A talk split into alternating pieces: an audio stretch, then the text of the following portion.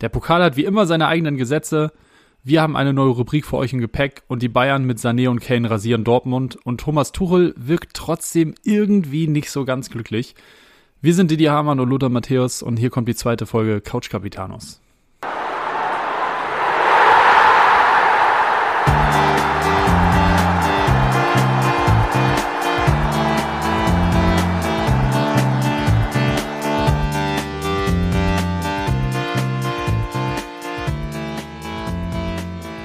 Moin.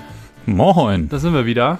Heute eigentlich schon direkt aus unserem gewohnten Umfeld, nach einer Folge Gewohnheit, wenn man davon sprechen kann, rausgerissen. Wir sind heute bei mir tatsächlich äh, im Schlafzimmer.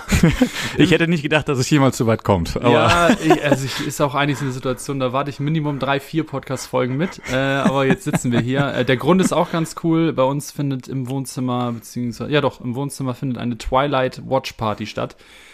Ja, da haben wir heute den kürzeren gezogen. den kürzeren gezogen. Das ist dann manchmal so. Ähm, nichtsdestotrotz haben wir ja den Rucksack pickepacke voll und ein paar Themen, die wir besprechen wollen. Starten wir aber doch erstmal, wie war denn der Spieltag für dich? War ja englische Woche, drei Spiele in kurzer Zeit. Ähm, ja, wie war es für dich und den FC und wie hast du generell den Spieltag so verfolgt? Boah, ja, wie du schon sagst, englische Woche. Also letzten Endes gucke ich auf eine Woche voller Ereignisse zurück, nicht nur auf den Spieltag. Angefangen im DFB-Pokal, ja, was, was soll ich dazu sagen? Also, das war nix. Das war wirklich nichts. Das war gar ne? nichts. Ich habe überlegt, ob ich hinfahren soll. Das ist von Hamburg ja doch ein ordentlicher Ritt. Ähm, hätte Tickets noch kurzfristig bekommen. Es war dann zu kurzfristig. Ich habe es mir entsprechend vor der Mattscheibe angeguckt. Ja.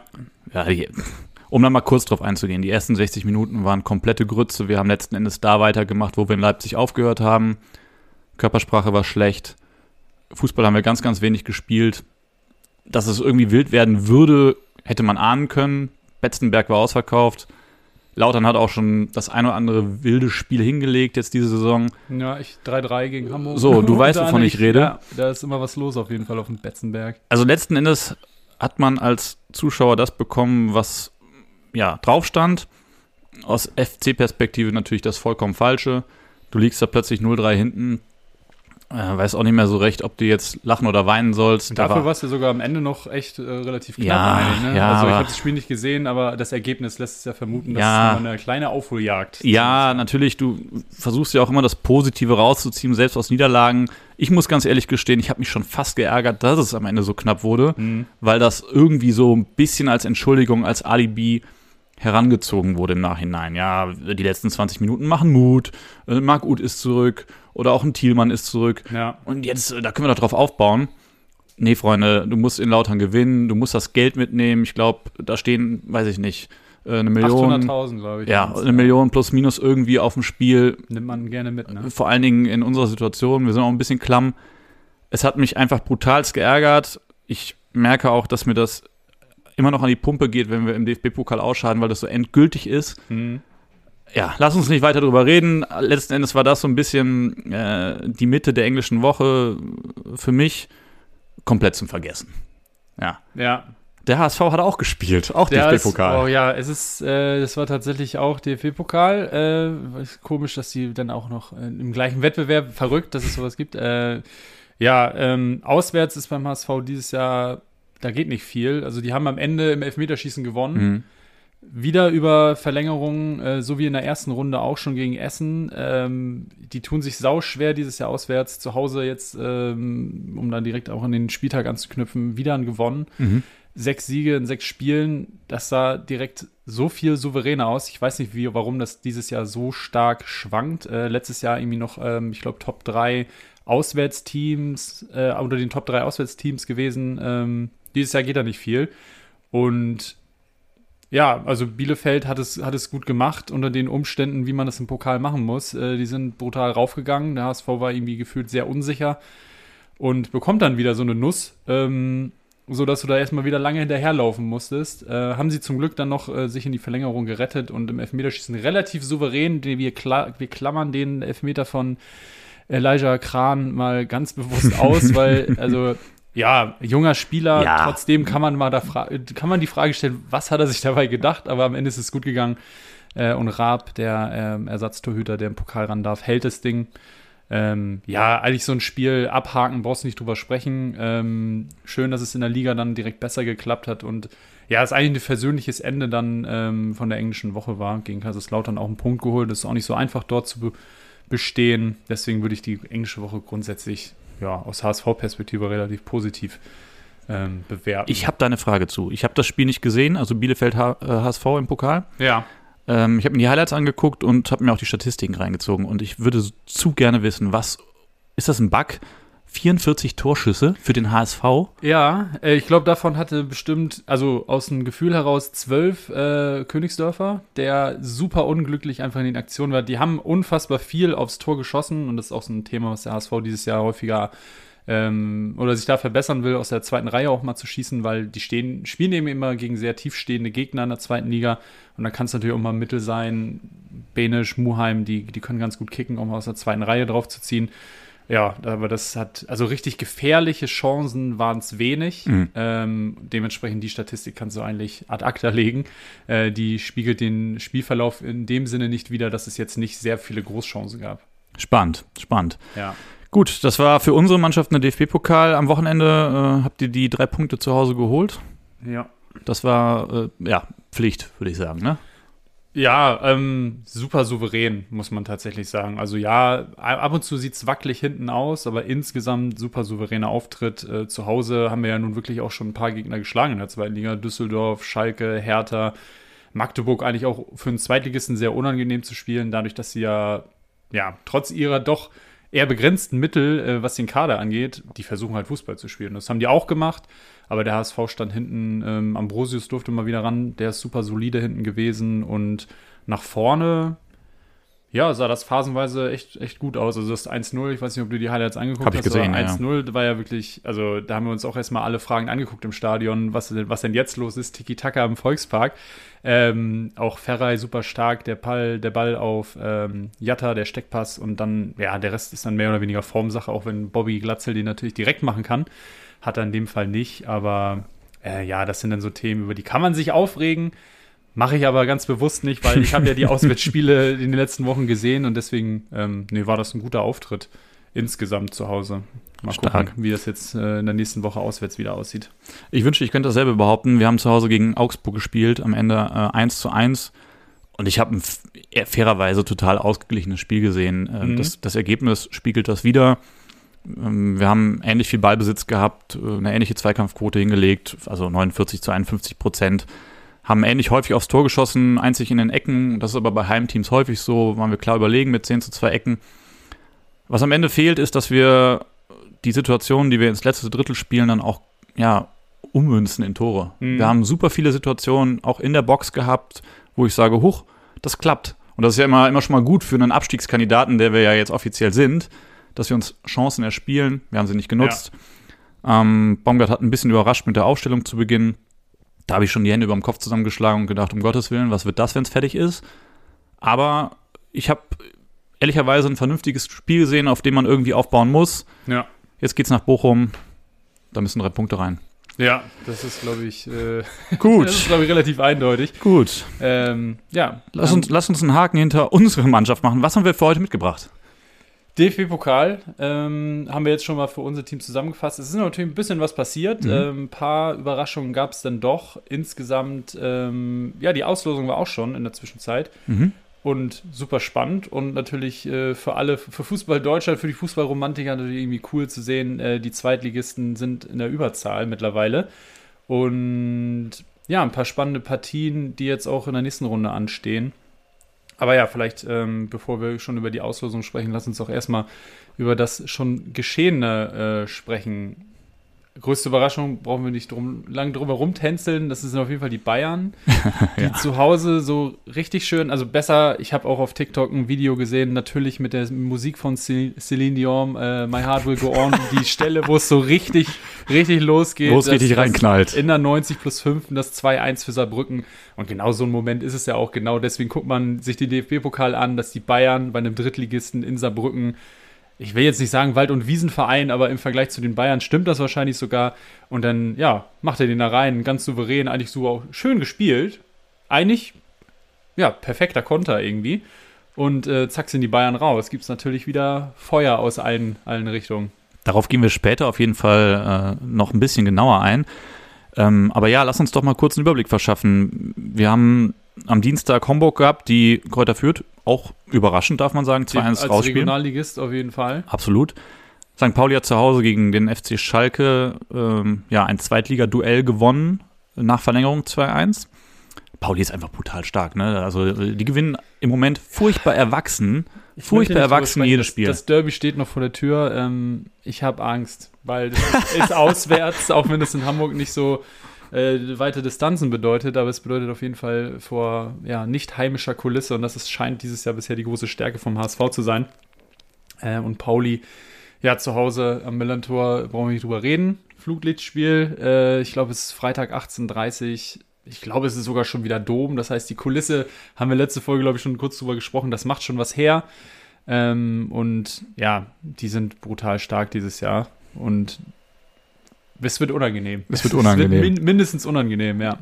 Ähm, unangenehm beziehungsweise undankbar war ja so ein bisschen das Attribut, was wir dem VfB Stuttgart in Folge 1 Ja. zugeschrieben haben. Und der VfB Stuttgart hat nämlich gegen Union Berlin, die wir ja auch thematisiert haben, 1-0 im Pokal gewonnen. Union Berlin verliert schon wieder, Stuttgart Schon gewinnt wieder. schon wieder. Schon wieder, genau, das ist das richtige Wort dafür. Ähm, ja, bei Union, ähm, ohne dass wir das jetzt noch groß thematisieren müssen, auch wenn wir später über den Spieltag sprechen. Ähm, aber wenn man so den Urs Fischer so an der Seitenlinie sieht, man möchte ja nicht unbedingt sagen, der hat die Flinte schon ins Korn geworfen, das wäre wahrscheinlich auch zu doll. Und natürlich glaubt er noch an seine Mannschaft.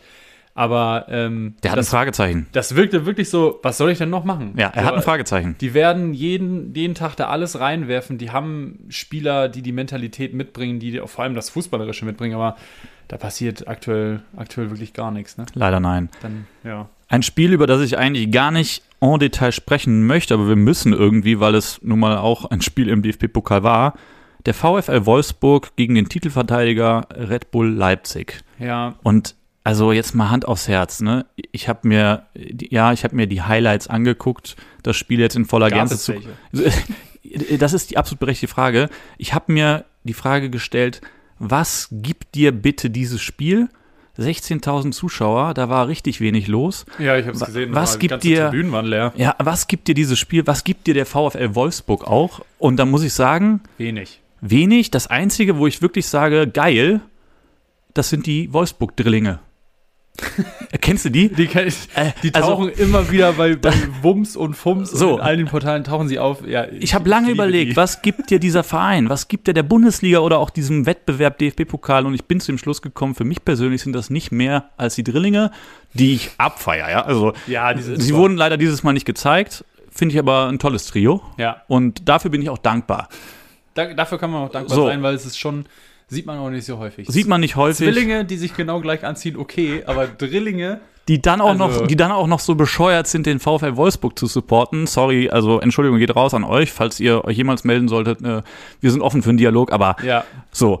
Leipzig als Titelverteidiger raus, das nehme ich. Da mache ich einen Haken dahinter, da, äh, da bin ich absolut zufrieden, ja, was das, Das angeht. passt, äh, denke ich auch. HSV, Arminia oder Arminia HSV haben wir schon drüber Haben wir gesprochen. drüber gesprochen. Ansonsten Düsseldorf, gutes Comeback auf jeden Fall. Äh, die lagen, glaube ich, mehrfach zurück. Äh, mindestens einmal lagen sie zurück und ich glaube, es ging ja auch in die Verlängerung. Naja, ich sehe es gerade, 3 zu 6. Ähm, ja, da war nicht was los. Ja, da war ordentlich was los. Was haben wir noch? Gladbach wieder gegen Heidenheim. Die hatten ja in der Liga schon das Vergnügen. Relativ schnell früh geführt. Ähm, auch durch einen Bundesligist, der es geschafft hat.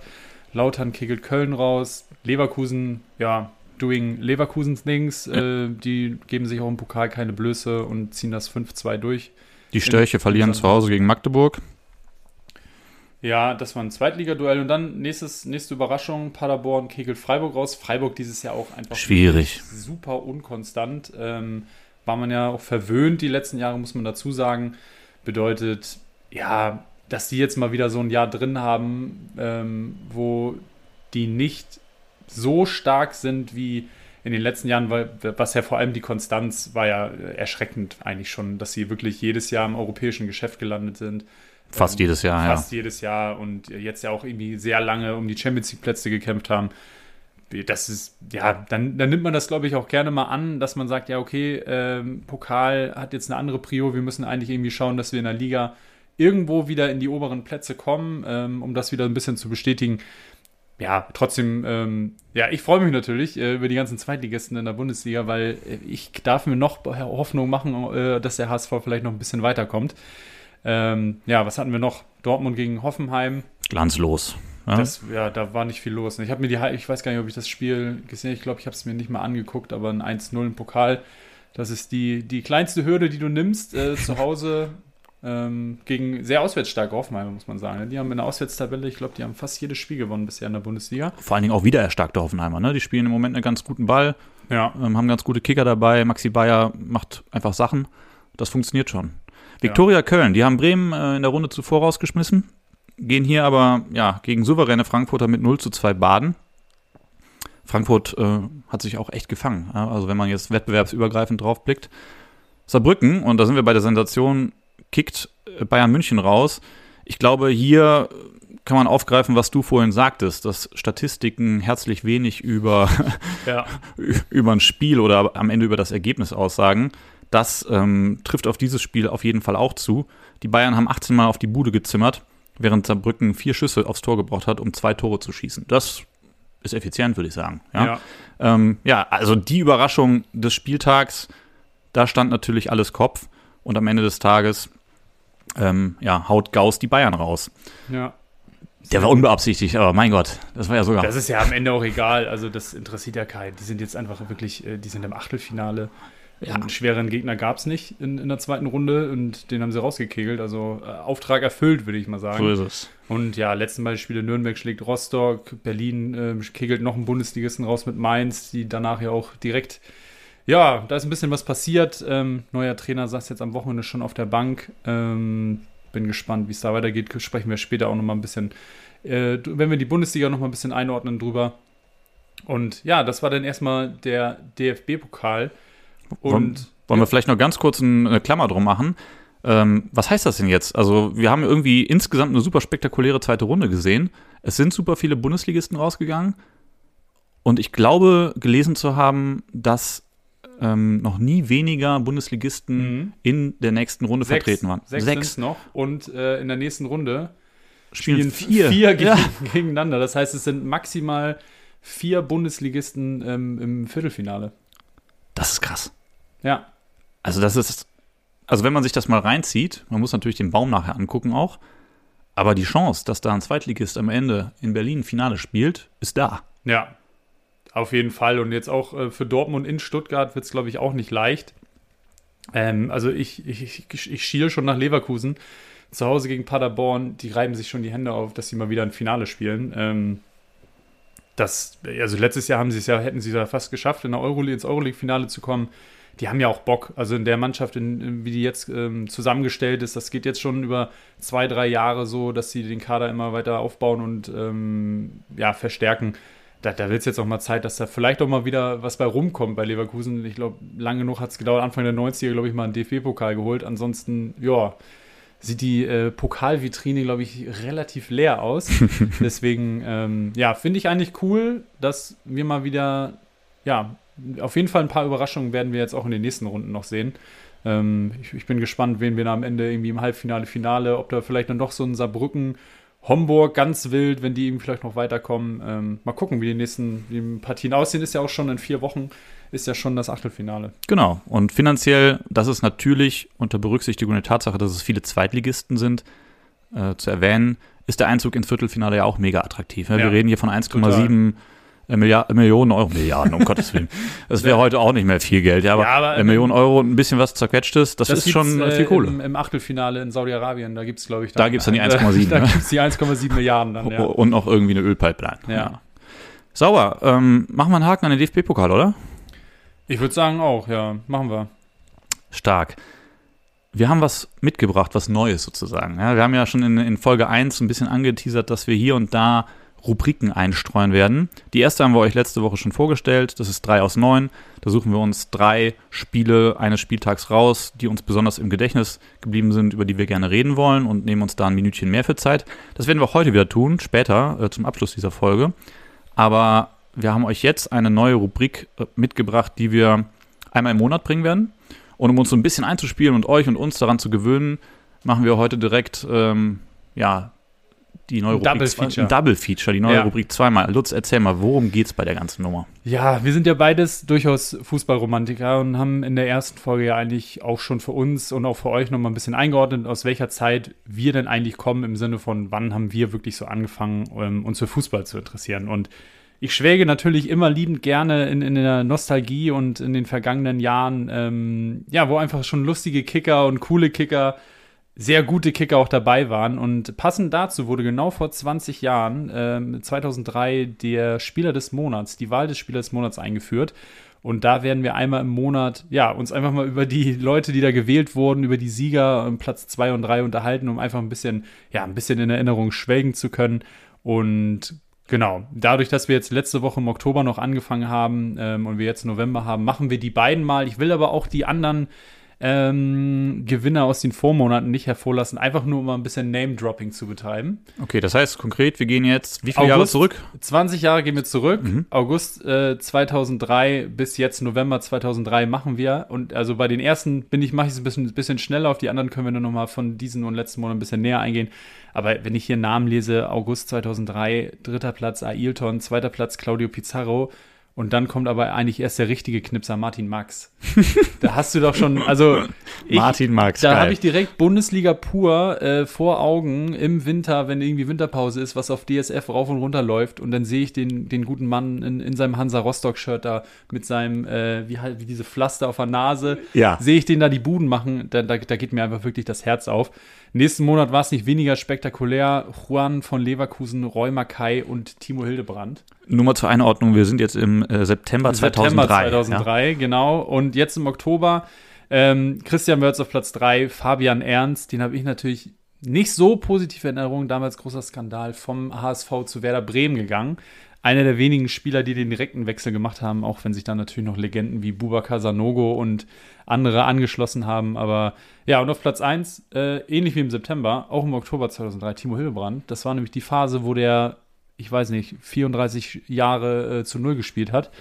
Und deswegen ähm, auch im Oktober Timo Hildebrand, der, ja, den wollten wir uns jetzt mal ein bisschen genauer angucken. Der hat in, insgesamt auch eine ziemlich wilde Karriere hingelegt. Ich habe einfach mal seine, seine Transfer mir angeguckt, Transfers mir angeguckt. Stuttgart, klar, da war der acht Jahre lang, neun Jahre lang, glaube ich. Ähm, aber danach zu Valencia, okay, den Transfer kann man grundsätzlich nachvollziehen, ist ein cooler Schritt. Auch nur ein Jahr dort gespielt, dann ist er zurück zu Hoffenheim und danach wird es wild. Nochmal Sporting Lissabon nicht ein Einsatz. Ja, und dann auf einmal ist er bei Schalke und Schalke, Schalke 2.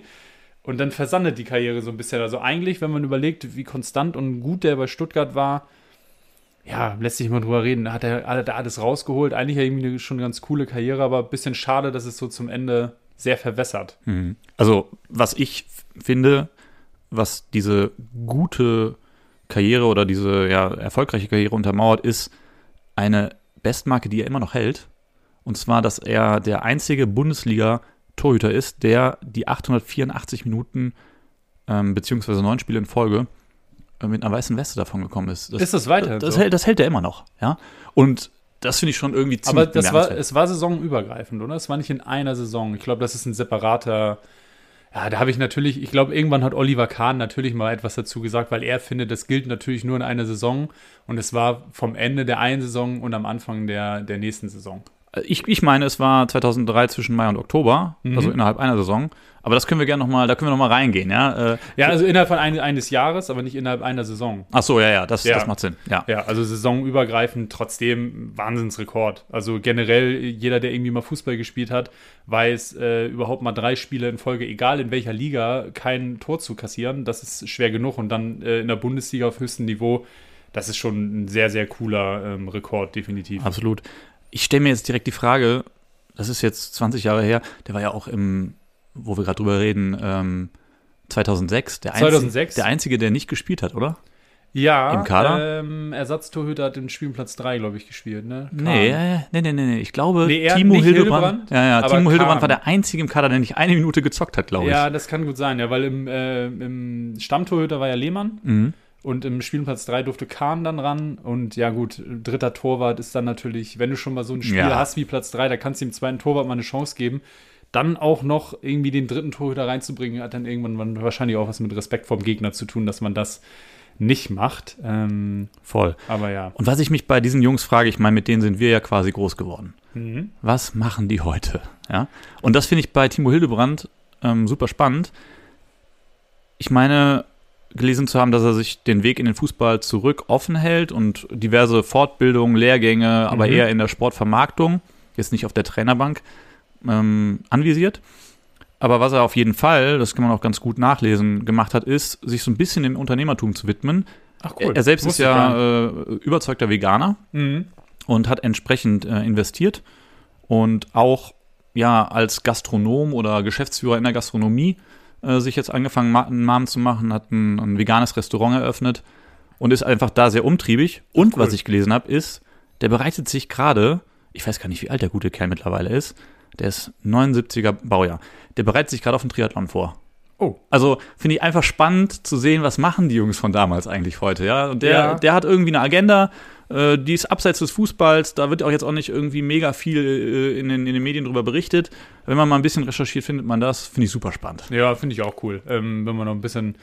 War, glaube ich, immer auch schon während seiner Karriere ein, Spieler, der ja auch mal über den Tellerrand hinausgeblickt hat. Äh, davon gibt es ja ein paar. Ähm, cool zu sehen, dass er jetzt auch irgendwie nach der Karriere sagt: Okay, ich muss jetzt auch nicht der, der 80. TV-Experte werden ähm, und sich einfach nochmal was anderes zu suchen, finde ich auch spannend. Ja. Und Ja. ich habe noch eine Hausaufgabe für dich mitgebracht, Oh Gott. weil da wärst du nie im Leben drauf gekommen. Der Knabe hat nach seiner aktiven Karriere ein Kinderbuch geschrieben. Und ich Nein. möchte, dass du das liest und hier mal buchclubmäßig berichtet, was, was du gelernt hast für die nächste Folge. Ja, finde ich, find ich spannend. Das, Super spannend. Äh, das war Oktober. Äh, Spieler des Monats Oktober vor 20 Jahren. Wir sind jetzt im November. Mhm. Wer war der Spieler des Monats November vor 20 Jahren? Halt, halt dich fest. Also halt mich die, fest. Die, die, das Trio ist auf jeden Fall ähm, erstklassig. Nummer drei, Robson Ponte. ist auf Platz drei. Den hatte ich auch irgendwie viel länger in der Bundesliga verortet. Das waren am Ende gar nicht so viele Jahre. Ich glaube, bei Leverkusen und, und Wolfsburg hat er gekickt. Mhm. Ähm, ja, gut, war jetzt auch nicht wenig, aber insgesamt waren es irgendwie nur vier, fünf Jahre. Ich hätte gedacht, das ist so ein, so ein in Anführungsstrichen Kind der Bundesliga, war irgendwie immer. Ja, ist aber dann ähm, auch wieder nach, nach Brasilien zurück, war zwischendurch in, in Japan. Ich dachte, der wäre viel länger in der Bundesliga erhalten geblieben. Ähm, Ähnliches gilt auch für Joan Miku, der auf Platz 2 im November gelandet ist. Supergeiler Kicker. Super geil. Le Chef. Ähm, das war so die Phase, wo Bremen eigentlich sich vor richtig guten, fast Weltklasse-Spielmachern gar nicht, die konnten sich gar nicht mehr retten vor denen. Angefangen mit Miku über Diego, über Özil, das waren so die, die goldenen Jahre eigentlich ähm, der Bremer, zumindest in der jüngeren Vergangenheit, wo die ja wirklich regelmäßig Champions League gespielt haben und einfach sehr, sehr gute Mannschaften hatten. Ähm, Euroleague-Finale mitgenommen, DFB-Pokal ein, zweimal gewonnen. In dem Jahr auch äh, Meister geworden, 2-3, 2-4. Das war die Meisterschaft, ähm, wo natürlich ein Name über allem steht und das ist natürlich Ailton. Der Kugelblitz. Der Kugelblitz, Tony Ailton. Ähm, ja, der wahrscheinlich da dann schon in der Hinrunde im November gezeigt hat, ähm, ja, dass der, dass der Junge kicken kann und auch ein paar Türchen äh, erzielt hat. Ich glaube, in dem Jahr ist er, glaube ich, sogar auch Torschützenkönig geworden. Das heißt, es waren ein paar. Ja, insgesamt einfach eine, eine absolute Top-Truppe, die Bremen da in, in den Jahren auf dem Platz hatte. Das war schon cool. Ähm, ja, und insgesamt ja auch eine, eine spannende Phase der Bundesliga, weil da war es noch nicht jedes Jahr die Bayern. Da hatten wir wirklich mal über ein paar Jahre ähm, wechselnde Meister. Muss man sich ja jetzt auch mal vorstellen, wie weit ist Bremen jetzt in diesen Sphären weg von einem deutschen Meistertitel? Unfassbar weit weg. das, Das muss man ganz ehrlich Ja. einfach so sagen. Unfassbar weit weg. Sehr, sehr weit weg und da gab es eben noch den VfB Stuttgart und Bremen und dann irgendwann auch mal Wolfsburg und ja, hatten wir einfach mal ein bisschen Variation drin. Das ist jetzt leider ein bisschen langweiliger geworden, ähm, wo mir gerade auch noch so ein bisschen diese, die eine Hörerfrage, die wir tatsächlich schon bekommen haben, in den Kopf schießt, ähm, wie wir uns dann bei dieser ganzen Kommerzialisierung des Fußballs und ich glaube, das ist gerade in den letzten 20 Jahren, was man jetzt ja auch unter anderem an so, ähm, ja, an, an Serienmeistern in verschiedenen Ligen sieht, wenn das Geld einfach immer eine größere Rolle spielt, wie wir dazu stehen und wie wir uns überhaupt noch begeistern können. Ähm, hab da immer mal wieder drüber nachgedacht, so in der letzten Woche. Und wie ich es für mich nur beantworten kann, ist, dass wir zum Glück Fans geworden sind in genau dieser Zeit, Mhm. als natürlich mit Premiere und ähm, immer größer werdenden Sponsorengeldern. Natürlich wurde das Geld immer wichtiger, aber wenn man Mitte der 90er Fußballfan geworden ist, dann, dann da, da gab es ja noch diese Zeiten, wo man sich über jedes Spiel, was man live gesehen hat, irgendwie gefreut hat. Und heutzutage hast du drei Streaming-Anbieter und du kannst eigentlich rund um die Fußball gucken. Das heißt, dieser Zauber, den, den konnte man sich, ich mir zum Glück einigermaßen bewahren, auch wenn das ganze Thema Kommerzialisierung mit Auswüchsen, Fußball, WM in Katar im Winter und alles muss umgeworfen werden, einfach nur damit ein paar Leute mit sehr viel Geld da glücklich gemacht werden. Ähm, da muss man schon, ich würde sagen, aktiv gegen angehen, dass man sich das bewahrt und sich wirklich auf den, auf den Sport konzentrieren kann, mhm. ähm, um das vielleicht nochmal einen, einen kleinen Exkurs zu machen. Ich hake da kurz ein, dann kommen wir nochmal auf Ailton zurück. Ähm, meine Antwort geht in eine ähnliche Richtung. Ich bin ebenfalls froh, in einer anderen Zeit Fußballfan geworden, äh, ja, geworden zu sein. Am Ende würde ich es aber auch versuchen zu differenzieren. Ich merke schon, wie ich mich von der Nationalmannschaft oder generell von den Turnieren EM, WM entfernt habe. Du meinst emotional. die Mannschaft? Die, die Mannschaft. Nicht nur von, von, äh, von der Nationalelf, sondern generell von diesen Turnier Turnieren. Mhm. Die ja. Bundes Bundesliga würde ich da einfach nochmal so ein bisschen, auch die Premier League, das, diesen Vereinsfußball würde ich einfach nochmal ein bisschen anders betrachten. Aber ja, ein, einher geht ja damit eigentlich die Frage, wie kann man heute noch Fußballfan werden? Ja, wenn man jetzt irgendwie das Licht der Welt erblickt und sich denkt, was ist dieses runde Ding mit den schwarzen Flecken? Ähm, ja. ist es, glaube ich, ein anderes Game. Können wir ja nochmal noch, aufgreifen. Würde ich super gerne irgendwie vielleicht separat nochmal ein bisschen intensiver zu sprechen. Ja, da gibt es ja genug. Da, ähm, da, machst du, da machst du zwei Folgen voll. Da, ja. da machst du dann ein richtiges Fass auf. Ich ja. meine, du siehst es ja jetzt schon wieder 2034 ist es, glaube ich, mittlerweile Vergabe WM, auch jetzt Saudi-Arabien. Lass mich in Ruhe. Es ist wirklich. Lass mich in das, Ruhe. Das, das schmerzt dann irgendwie schon, wenn man dann merkt, ah ja, okay, jetzt macht das auch alles Sinn mit der Liga in Saudi-Arabien, warum da alle, warum die die Schatulle so weit aufmachen weil die natürlich das schon mal populärer machen wollen und äh, ja, wenn man, wenn man eins gelernt hat in der, in der jüngsten, jüngeren Vergangenheit, äh, bei der FIFA, da passiert nichts zufällig und eigentlich alles, ähm, ja, gibt im Nach äh, ergibt im Nachhinein einen, einen großen Sinn, was sie da sich zurechtmauscheln ähm, oder zurechtklabustern. Boah, schwierig. Ja, lass uns über was Schöneres sprechen. Lass uns lieber wieder Und das ist definitiv der Kugelblitz. Ja. ja. Und ähm, ja, du hast schon gesagt, also er war brutal wichtig für Werder damals. Der hat die ganze Bundesliga auf den Kopf gestellt mit seinen Toren. Und ich erinnere mich an eine Geschichte, da wollte ich gerade noch mal drauf zu sprechen kommen. Das zeigt auch, wie verschoben die Verhältnisse mittlerweile sind und wer damals so die Platzhirsche waren.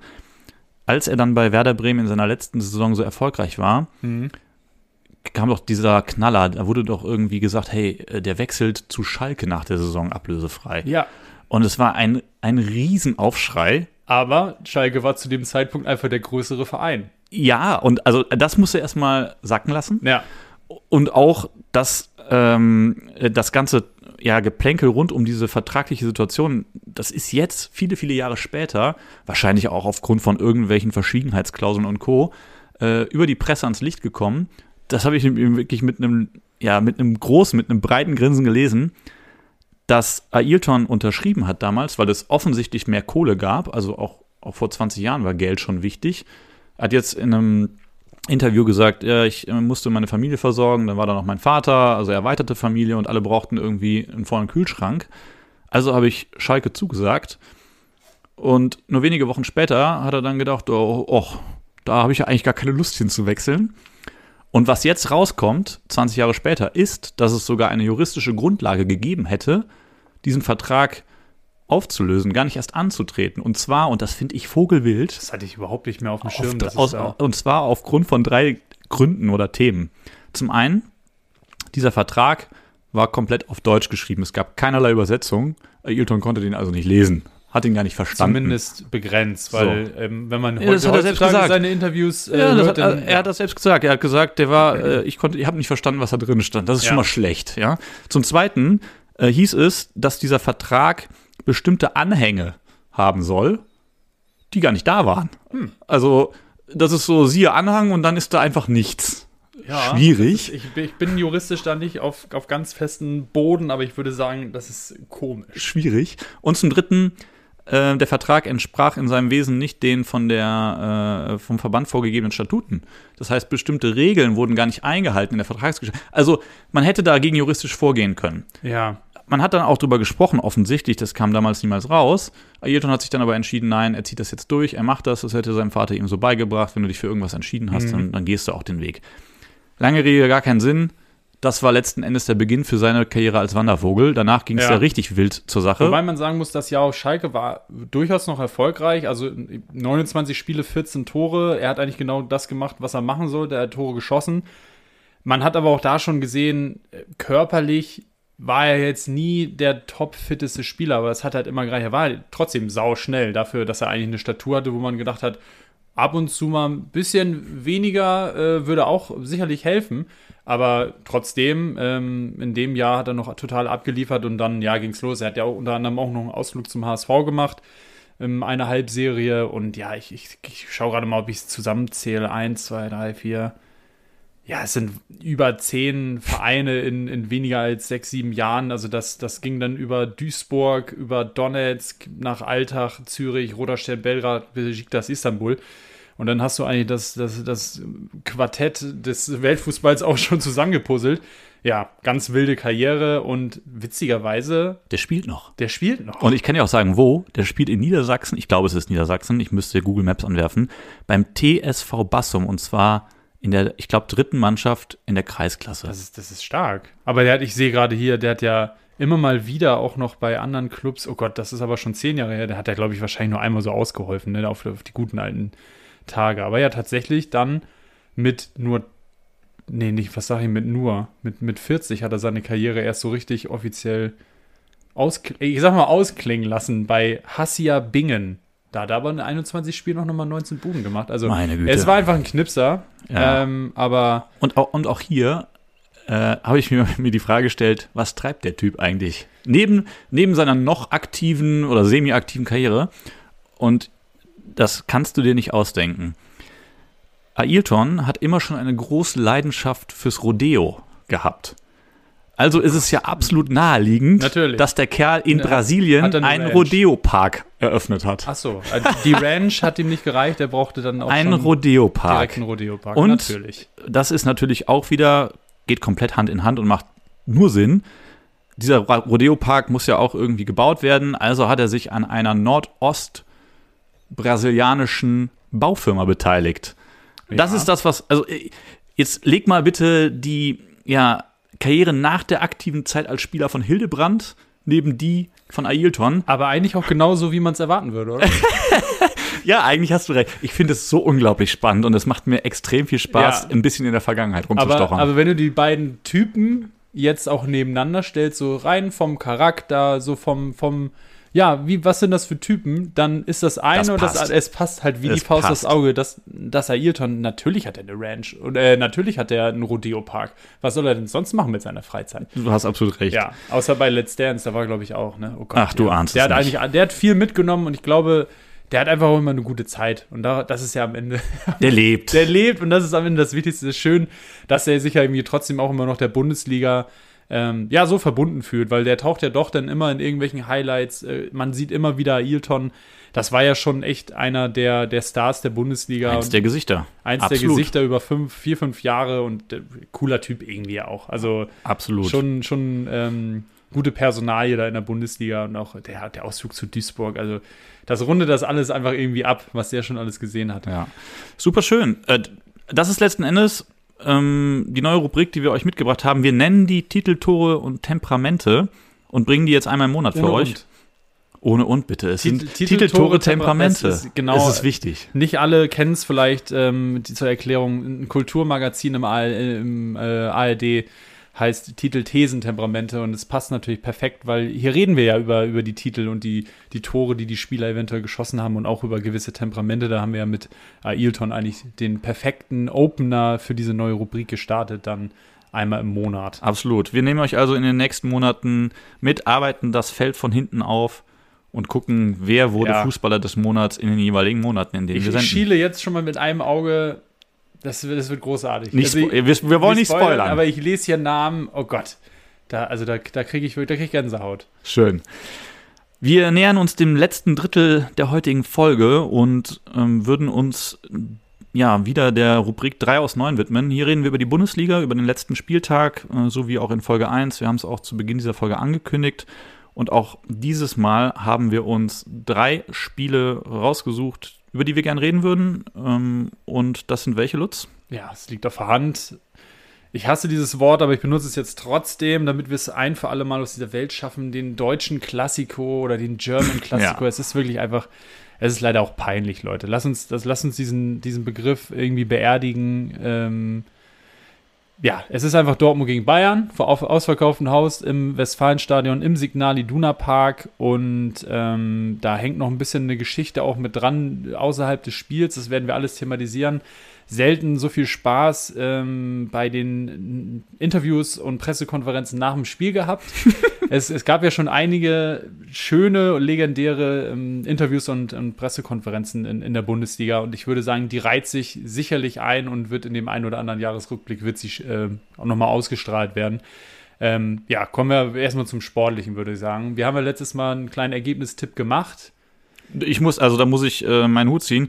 Du hast äh, sehr nah dran gelegen, ja. Also, das muss man schon sagen. Du hast auf jeden Fall prophezeit, dass die Bayern Dortmund rasieren werden. Ich habe ja 2-2 getippt. Mhm. Äh, weiter entfernt hätte mein Tipp nicht sein können. Das muss ja, ich auch. Also, also Chapeau. Ich habe hab die erste Halbzeit ich live verfolgt. Ähm, auf dem Weg zum Stadion, mehr oder weniger, haben wir uns ähm, vorm Volksparkstadion noch getroffen, um die erste Halbzeit zu sehen.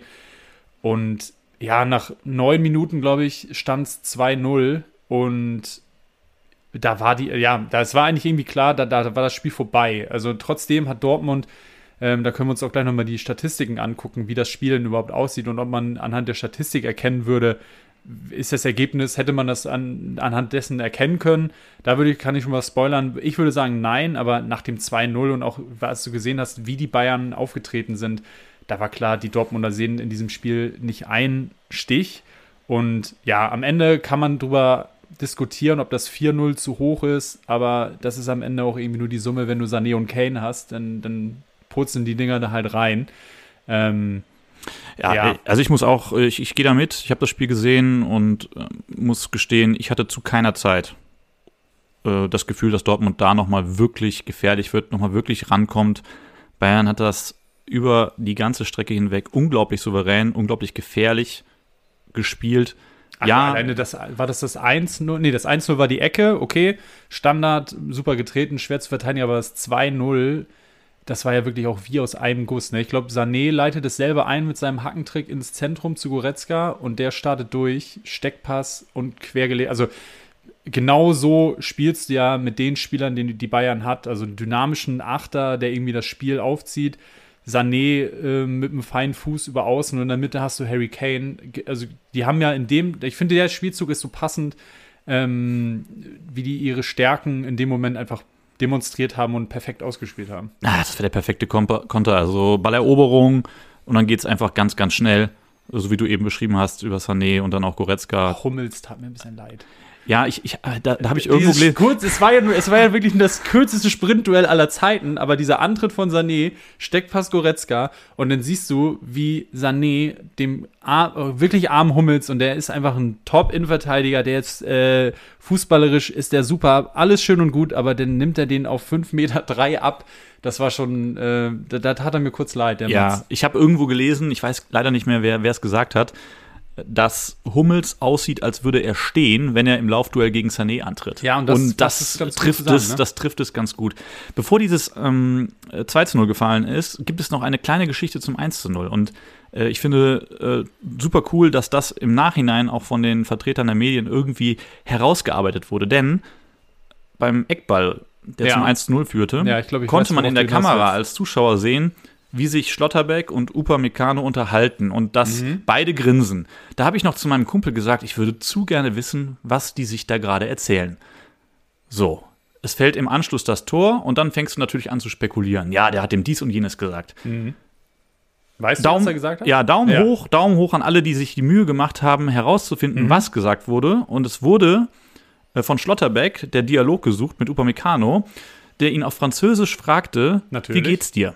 Und Upamecano hat gesagt, mir geht's gut. Und dir? Und läuft ihm anschließend weg und macht das Tor. Und es gibt, also wirklich, es gibt nur einen, der extrem dumm aussieht in dieser Situation ist und das es ist, ist Schlotti. Nicht, es ist nicht Upamecano. es ist nicht Upamecano. weil der läuft danach grinsend und auf den Knien schlitternd zur Eckfahne. Und also da muss ich sagen, das ist eine Geschichte dieses Spiels. Zu der weitaus ja, größeren Geschichte kommen wir noch äh, im, Ja. im Nachgang. Aber es ist eine Geschichte dieses Spiels. Und wenn ich jetzt kritisch auf die Situation gucken möchte und auf das Ergebnis dieses ganze Spiel, dann muss ich mir die Frage stellen, ob Schlotterbeck in der Situation wirklich auf Sendung war. Das kann, die Frage kannst du ja grundsätzlich stellen, wenn du eigentlich im größten Spiel der Saison vor eigenem, eigener Kulisse zu Hause Dann machst du solche Mätzchen. nach neun Minuten auch schon 2-0 hinten liegst. Absolut. Ähm, dann kannst du ja immer argumentieren, ja, die Bayern, die sind einfach zu stark, etc. pp. Ja, ähm, aber auch solche Teams sind anfällig, wie man ja dann irgendwie ein paar Tage vorher in Saarbrücken gesehen hat. Aber dann bedarf es wahrscheinlich eine andere, ja, man spricht immer von der Einstellung, natürlich sind die alle heiß, aber ich weiß nicht, wo man dann ansetzen muss, ob man einfach sagt, okay, die Qualität reicht halt einfach nicht, um Bayern in so einem Spiel ähm, ebenbürtig zu sein, weil Bayern in so einem Spiel natürlich anders agiert als gegen Saarbrücken. Und da sind alle heiß, da brauchst du niemanden motivieren, da brauchst du wahrscheinlich nicht mal eine Halbzeitansprache oder eine, eine Spiel, eine Ansprache vom Spiel halten, weil wer in dem Spiel nicht motiviert ist, der wird wahrscheinlich auch kein Fußballprofi. Aber ähm, ja, das ist natürlich im Nachhinein mindestens ärgerlich für Schlotterbeck, dass er da irgendwie grinsend neben Upamecano steht, der dann fünf Sekunden später das Ding da reinköpft. Ja, ähm, Dumm gelaufen. ist es wirklich dumm gelaufen und wenn du dann insgesamt 4-0 verlierst äh, und das dann oben, das kommt ja on top. Also der hat ja eh schon eine scheiß Laune, Ja. äh, wenn er da in die Kabine geht und dann wird er jetzt auch noch irgendwie äh, auf jeder Seite, die sich irgendwie mit Fußball beschäftigt, wird diese Szene gezeigt, wie er, ja, hier, Savar und äh, grinst ihn an und bupp, dann ist er derjenige, der zu spät kommt. Ja, maximal un ungünstig. Das ist wirklich dumm gelaufen. Ja. Gut, ja, sportlich, hast du dazu noch was zu sagen? Ich glaube, also, ja, äh, mit der Statistik wollte ich ja. Ja. Ähm, also Tore wissen wir 0-4. das ist offensichtlich, Das ist ja. offensichtlich, aber Torschüsse 15 zu 14 für Dortmund. Sehr ausgeglichen. Ausgeglichen. Ähm, da sieht man vielleicht auch irgendwie, dass es, ja, kommt dann drüber auf die Torschüsse an. Wir hatten es anfänglich mit, äh, mit dem HSV bei Biel, äh, in Bielefeld. 44 Torschüsse, richtig gefährlich war es nicht, aber dass ähm, insgesamt die Statistik zeigt, dass die eben auch manchmal trügerisch sein kann. Also gespielte Pässe war auf einem Niveau, beides um die 500, Passquote 84 zu 89 Gute Werte. gute Werte. Es war insgesamt von Bayern, ich habe es mir in den Highlights dann auch nochmal gesehen, es war einfach wirklich ein Top-Spiel von Bayern, aber auch Flanken 13 zu 14 für Dortmund und insgesamt sehr ausgeglichene Statistik. Ballbesitz 50 Prozent, Zweikämpfe, äh, Zweikampfquote sogar für Dortmund, ähm, kleines Plus. Und ähm, Ecken auch ein kleines Plus. Also da sieht man ähm, 3 zu 2 Ecken am Ende, glaube 3 ich. ne? zu 2 Ecken, also wenig Ecken, aber ja, insgesamt einfach ein statistisch gesehen sehr aus, äh, ausgeglichenes Spiel. Und ja, perfekt, perfektes Beispiel eigentlich dafür, dass so eine Statistik am Ende nicht so viel aussagt über den Spielverlauf, wenn man sich das Spiel angeguckt hat. Ja. Gut, das war das Sportliche. Und dann kam, was kam? Ah, dann kam. Dann kamen ähm, die, die Interviews nach dem Spiel. Vielleicht muss man. Man einmal muss ein ganz bisschen kurz, ausholen man muss ein bisschen ausholen, Ja. weil eigentlich beginnt das Ganze ja schon unter der Woche. Oder in den letzten Wochen, wenn In man den so letzten möchte. Wochen würde ich auch sagen, ja. Also es gibt äh, die Personalien Hamann und Matthäus, äh, zwei ja, Experten. Experten mittlerweile, renommierte deutsche Nationalspieler damals und die, die haben, ja, haben sich jetzt einen, haben sich einen sicheren Platz ähm, als TV-Experte ähm, gesichert. Und ja, die kommentieren natürlich ähm, das Geschehen im Fußball ein bisschen wie wir es machen, nur halt eben auf einer deutlich größeren Ebene. Aber die haben natürlich auch ihre Meinung und die vertreten sie. Und ich sag mal so, die überschneidet sich nicht mit dem, was der Thomas Tuchel so für eine Meinung hat, wie er zu seinem Kader steht und seinem Team und wie die Leistungen in den Wochen, in den letzten Wochen waren. Also das ging, gleich- ich glaube, der, der größte Punkt war dann nach dem Pokalspiel, ähm, das war natürlich so ein bisschen die Kirsche auf der Torte, weil eigentlich seit Wochen von Hamann und Matthäus kritisiert wird, auch wenn der FC Bayern die Spiele gewinnt, dass es sehr wenig überzeugend ist. Hamann hatte sogar den Hot Take nach einem 8-0 gegen Darmstadt. Ja, hat mir trotzdem nicht gefallen. Gut, 8-0, hast du wenig Argumente, aber hat sich ja dann gut gezeigt gegen Saarbrücken. Ähm, ja, dass es eben nicht so ähm, nicht so überzeugend war. So viel zur Ausgangssituation für das äh, Interview nach dem Spiel mit ähm, Thomas Tuchel. Korrekt. Ähm, vielleicht noch so ein bisschen so, so Wortfetzen, die, die da eine Rolle spielten. Die beiden eben genannten Experten haben nämlich auch moniert, dass beim FC Bayern keine Weiterentwicklung zu sehen ist. Ja, richtig, das hat das war Thomas das große Tuchel, Stichwort, Das ja. hat Thomas Tuchel dann recht schlagfertig vor dem Spiel schon gekontert, indem er Mhm. gesagt hat, ja, ich sehe aber auch keine große Weiterentwicklung bei euch, zwei Experten. Da haben ja alle noch irgendwie geschmunzelt und sich gesagt, Guter cool, Konter, cool, guter souverän. Konter, souverän. Bis dahin relativ souverän. Haken dran. Ja. Dann passierte sportlich, was eben sportlich passierte. Die Bayern sind über die Dortmunder hinweggefegt, 4 zu 0. Niemand kann irgendwas auszusetzen haben an diesem Spiel, denn das war fast perfekt. Mhm. Tuchel kommt nach dem Spiel zu den äh, Kollegen äh, ans Mikrofon. Unter anderem Matthäus ist vertreten, Hamann nicht. Und es herrscht Eiszeit. Also Tuchel war auf jeden Fall richtig angepisst und Der hatte hatte auch gar gar keinen Hehl daraus gemacht, Nee. das zu zeigen. Null. Der Also- war sofort auf, also der war sofort auf Konfrontation. Der war komplett auf Krawall gebürstet direkt. Ja. Ja. hat äh, also auch direkt gesagt, ja, das müssen ja alles die Experten wissen hier und äh, Didi und Lothar wissen das ja sowieso alles besser. Was soll ich hier eigentlich noch? So nach dem Motto, das ist jetzt äh, nicht zitiert, sondern Mhm. Ja, äh, ne? bockig, richtig bockig. Ah. Du hast ihn das schon angesehen. Also der, der ist ja auch einfach ähm, fanatisch und das ist einfach ein sehr akribischer Trainer und das kann ich auch alles nachvollziehen, dass der sich immer vor seine Mannschaft stellt und sagt, ihr seht uns hier nicht jeden Tag arbeiten, ihr seht hier keine Entwicklung. Die sieht er natürlich. Er sieht die jeden Tag im Training und das das. Bis dahin kann ich es auch alles nachvollziehen. Aber wie er das rüberbringt und zum Ausdruck bringt, da muss ich wirklich sagen, wundert es mich nicht, dass der so oft aneckt. Bei allen Vereinen eigentlich immer gibt es Probleme, weil wenn du auf die Art und Weise Konflikte austrägst, ja, das funktioniert halt nicht. Also man kann sich doch dann einfach hinstellen mit einem breiten Grinsen. Du hast hier gerade den Top-Anwärter auf Platz 2, hast du gerade 4-0 äh, in die Kabine geschickt.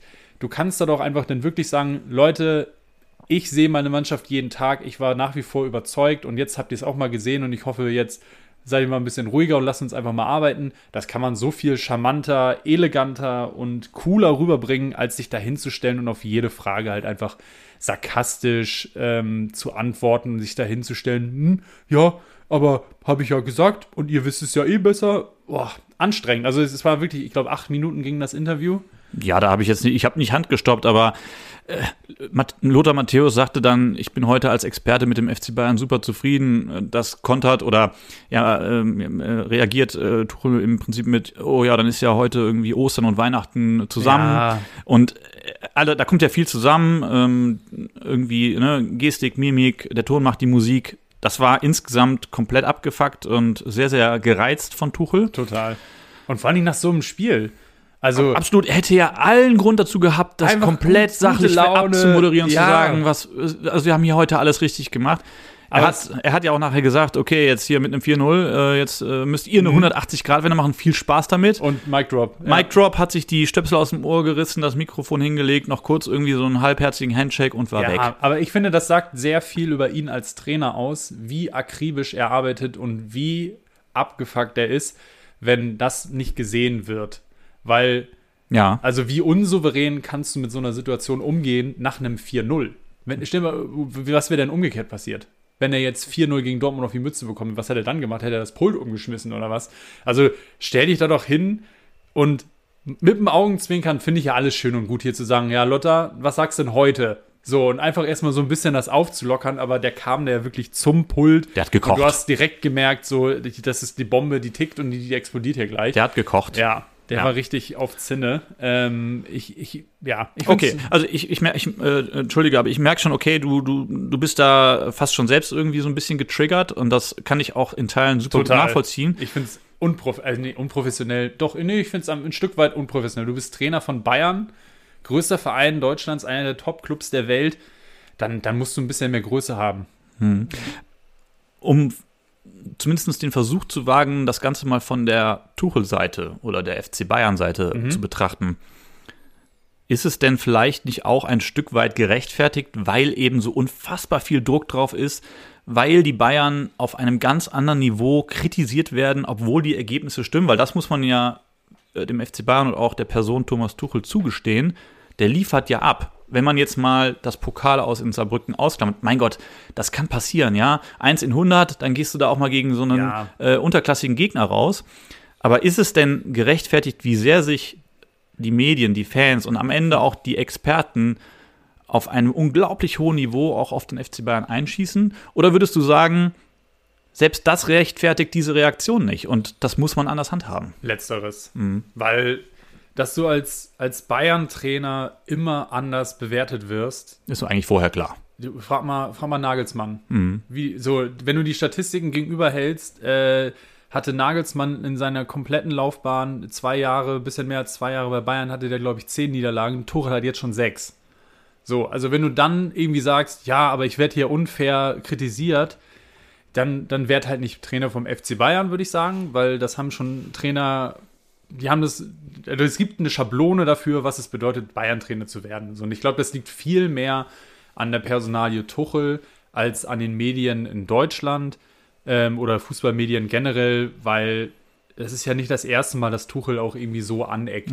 Also es gibt ja auch Bayern-Trainer, die damit deutlich souveräner umgegangen sind, weil so ein Interview von Nagelsmann gab es meines Wissens nicht und der ist sogar noch jünger, aber der war auch ab und zu mal aufgebracht, wenn er zu Unrecht oder vielleicht auch zu Recht kritisiert wurde, was ja aber auch irgendwie normal ist, ähm, wenn man so viel investiert, jeden Tag in die Arbeit und dann eigentlich, egal wie die Ergebnisse sind, immer noch was gefunden wird, immer noch das Haar in der Suppe. Selbst wenn es nicht gefunden wird, das wird so lange gesucht, bis eins da ist. Es wird äh, zur Not reingelegt in die Suppe. Zur Not wird es äh, von den Medien da reingelegt und wird irgendwie ein Osterei noch gelegt, dass äh, irgendwas, irgendwas doch noch zu, äh, zu kritisieren ist. Ähm, das kann ich schon verstehen, aber ich bleibe trotzdem dabei, ähm, dass, dass man da trotzdem souveräner mit umgehen kann.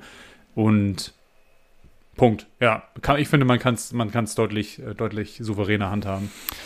Gut, damit machen wir dieses äh, ereignisreiche Spiel auf dem Platz und neben dem Platz zu. Ja. Widmen uns den letzten beiden Spielen, die wir ja, im Rahmen der Kategorie 3 aus 9 mitgebracht haben. Äh, bevor wir. Welches Äh, machen wir zuerst? das darfst du dir aussuchen. Oh, was haben wir denn noch? Ähm, b -b -b ich guck mal hier kurz. Wir haben Heidenheim Stuttgart noch mitgebracht Hm. Und Mainz Leipzig. und Mainz Leipzig. Ich würde sagen, komm, wir werfen den, den Mainzern mal einen Knochen hin. Die hatten schwere Wochen in den Knochenwochen, direkt noch einen Reim reingepackt. Denen ging es äh, nicht so gut, ergebnistechnisch in den letzten Wochen, haben jetzt auch noch neue Trainer. Mach, lass uns mal mit Mainz weitermachen. Finde ich irgendwie ein spannendes Ergebnis, weil für Leipzig auch zwei Niederlagen in einer Woche, ähm, Mainz direkt Oberwasser, finde ich, finde ich gut. Machen wir gerne. Also, wir fangen mal bei den Fakten an. Mainz gewinnt das Heimspiel gegen RB Leipzig mit 2 zu 0, nachdem es zur Halbzeit noch 0 zu 0 stand. Äh, gelingt es den Mainzern in Halbzeit 2, das Ding für sich zu entscheiden. Und das in Spiel 1 nach dem Rücktritt von dem langjährigen Trainer Bo Svensson. Die Tore schießen ähm, Lee und Barrero. Wir können mal ganz kurz beim Trainer bleiben. Einfach ich weil. schade. Ja, also Richtig schade. ich habe das, ähm, das Video gesehen, Mainz hat es äh, in, in den Social Media Kanälen gepostet, wo sich Bo Svensson verabschiedet und ich muss gestehen, ich hatte ein bisschen Gänsehaut. Also das ist nicht mal Ja. hochwertig produziert, aber der Ehrlich, Inhalt, authentisch. der Inhalt kommt an, das ist super ehrlich, super authentisch Ja. und ich muss ganz ehrlich gestehen, Bo Svensson und auch sein Co-Trainer waren mir nicht immer die Liebsten, gegen die es zu spielen ging. Die haben immer Krabatz gemacht an der Seitenlinie, die waren immer dabei, die haben immer mit dem Schiedsrichter gesprochen, die haben auch auf die gegnerischen Spieler eingeredet.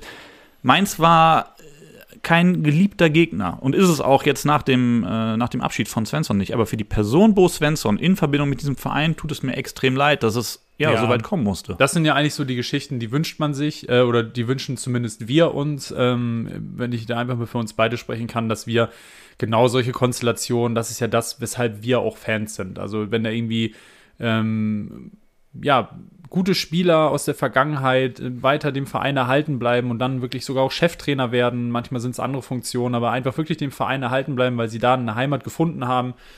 Das, das finde ich immer gut. Da freue ich mich jedes Mal drüber, das zu sehen, wenn das klappt. Und schade, dass es jetzt in dem Fall nicht geklappt hat. Ähm, große Geste trotzdem, dass er sagt, er tritt zurück, weil er es nicht mehr das Gefühl hat, er kriegt es hin.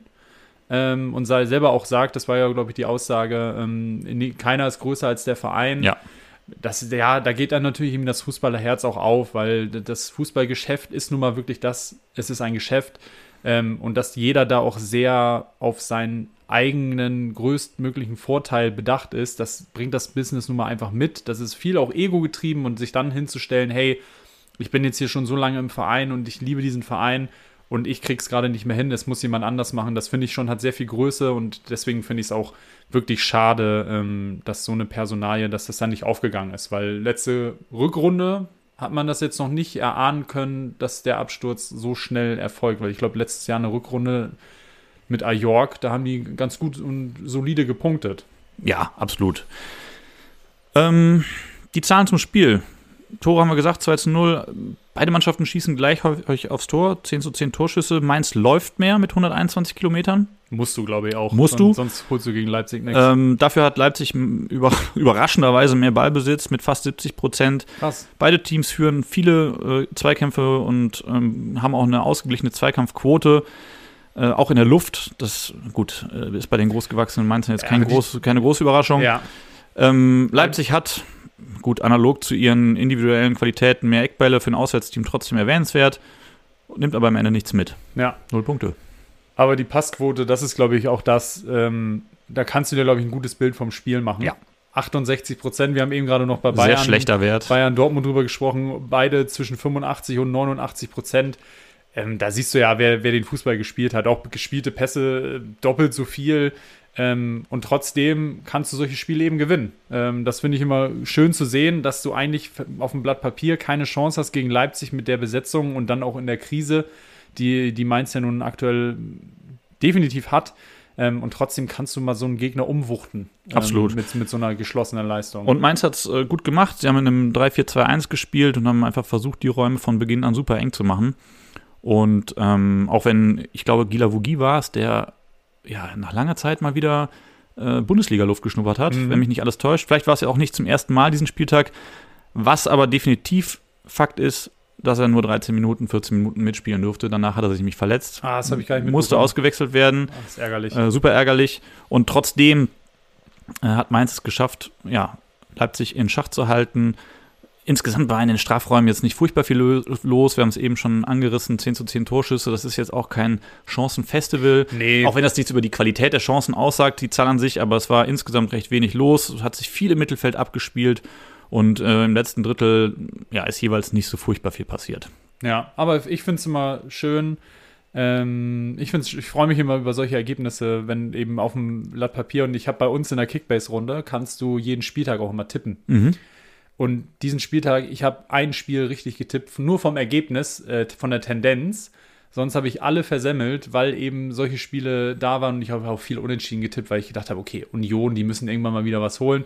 Aber deswegen freue ich mich auch immer über solche Ergebnisse, Ergebnisse auch wenn ich sie falsch getippt habe. Ähm, ja, weil du denkst vor dem Spieltag, das, das wird auf jeden Fall nichts und dann kommt eben mal so eine Überraschung. Deswegen, ja, freue ich mich drüber. Deswegen gucke ich Fußball, weil eben nicht immer genau das passiert, was man sich vorher vorstellt. Das wäre sonst ein bisschen einfacher. Und ich glaube, wir würden alle dann doch in die, die zwielichtigen Wettanbieter investieren, wenn wir immer wüssten, wie es ausgeht. Deswegen, ähm, ja, um das vielleicht nochmal abzurunden, schade mit Bo Svensson. Ähm, ich drücke den Mainzern trotzdem irgendwie die Daumen, dass sie das Ruder rumreißen. Ähm, die gehören irgendwie mittlerweile einfach schon zur Bundesliga dazu. Sie sind jetzt, glaube ich, über 20 Jahre in der ersten Liga, ohne abzusteigen. Ähm, ja, Ja, ich, also ich habe da natürlich dann auch noch so ein bisschen das Auge des Wettbewerbers äh, auf die Mainzer und ja, von mir aus dürfen die die Klasse halten, wenn wir es auch tun. Vorerst haben sie mit uns, Natürlich, äh, vorerst haben sie mit uns jetzt durch diesen Dreier Plätze getauscht. Köln ist letzter, Mainz klettert, vorsichtig, äh, auf 17. Die Leipziger sind auf Platz 5 wiederzufinden. Und ähm, ja, ich würde vorschlagen, gehen wir zum letzten Spiel, was wir mitgebracht haben. Machen wir. Es sei denn, du hast noch irgendwas. Nee, muss ich aber sagen, das letzte Spiel, da musst du mich ein bisschen durchtragen. äh, da Ja, das, ich, das Gefühl hatte ich auch, als ich es geguckt habe. ja ähm, da habe ich nämlich tatsächlich nur die Highlights, nicht mal die Highlights. Ich habe mir nur den, ähm, den Live-Ticker durchgelesen, weil ich keine Zeit hatte, das Spiel zu sehen. Ich, Ähm, ich habe mir die vollen 90 Minuten gegeben, die Ja, volle dann Dröhnung. Frag der- bitte nicht warum. bist du der Experte für Äh, wir reden über den FC Heidenheim, der am Sonntag den VfB Stuttgart empfangen hat. Äh, Zur Halbzeit steht es 0-0, das Endergebnis 2-0 für Heidenheim. Der erste FC Äh, übrigens. Der erste FC Heidenheim, entschuldige bitte. Gibt und- bestimmt noch viel weitere. Ja, genau. Drei. Und dieses, äh, dieses Spiel, das klingt, wenn du es vorher auf dem Blatt Papier liest, jetzt nicht sonderlich attraktiv und spannend. Ich habe es mir aus Gründen trotzdem angeguckt und wurde belohnt. Nicht nur mit zwei Toren, sondern auch mit fünf Aluminientreffern und Fünf? Einem, fünf und einem Fehlschuss vom Elfmeterpunkt seitens der Stuttgarter. Stimmt, den gab es auch, aber das war beim Stand von 0-0, ne? Die ja sind, auch also das ist irgendwie nicht deren Lieblingsdisziplin, nachdem Undaf äh, letzte Woche verschossen hat. Girassi, der Ja, der fehlt halt an einfach. allen Ecken Der- und Kanten. Ja, der fehlt halt einfach. Ähm, ansonsten mal ganz kurzer Blick auf die Zahlen. Es wurde viel gelaufen von beiden Mannschaften, nicht sonderlich überraschend. Das sind die Grundtugenden, die du irgendwie in solchen Spielen an den Tag legen musst. Ähm, um die 120 Kilometer zu 117 Kilometern äh, für die Hausherren, die neun Ecken rausgeholt haben, am Ende des Tages auch bei Standards natürlich super gefährlich sind. Äh, Zweikampfquote geht pari pari auf die Konten der beiden Teams. Und für Heidenheim war das, hat man gemerkt, ein richtiger Brustlöser. Ja? Stuttgart, also ich, das ist natürlich jetzt super einfach im Nachhinein zu sagen, die hätten da mindestens mal einen Punkt geholt, wenn Girassi dabei gewesen wäre. Ja, ich, äh, b- vielleicht auch selbst ohne Girassi, wenn Silas den Elfmeter reinmacht in der 57. auswärts, dann ist die Wahrscheinlichkeit, dass du da mindestens mit einem Punkt nach Hause gehst, ist auf jeden Fall höher.